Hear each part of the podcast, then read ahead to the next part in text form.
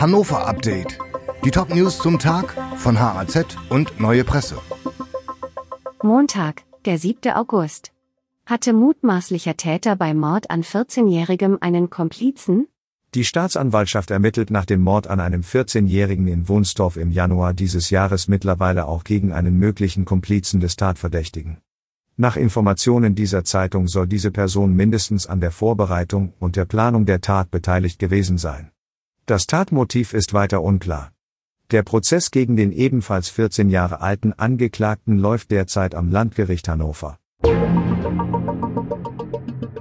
Ökosiedlung fehlen Millionen.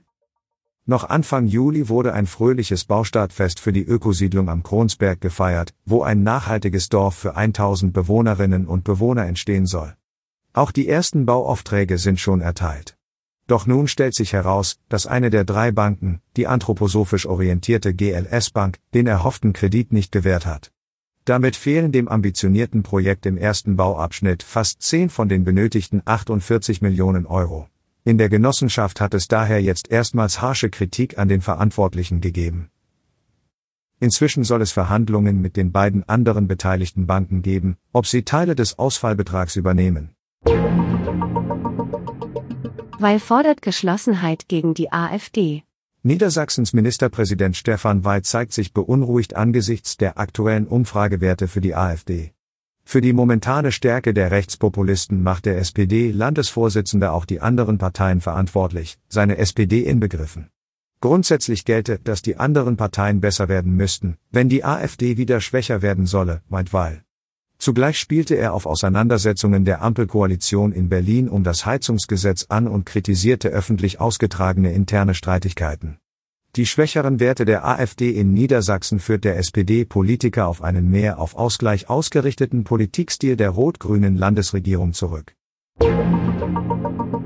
Bisher 920.000 Besucher beim Maschseefest. Nach elf Tagen Maschseefest mit viel Regen und Wind haben die Veranstalter am Sonntag eine eher durchwachsene Zwischenbilanz gezogen. 920.000 Menschen sind bisher zum Fest rund um den See gekommen, das sind weniger als erwartet.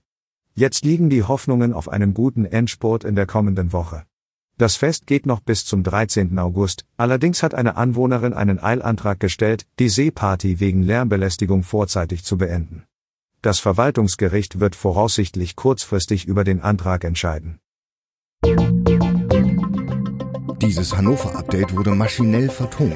Die Autorin der Texte ist Astrid Fabricius. Alle weiteren Ereignisse und Entwicklungen zum Tag ständig aktuell unter haz.de und neuepresse.de.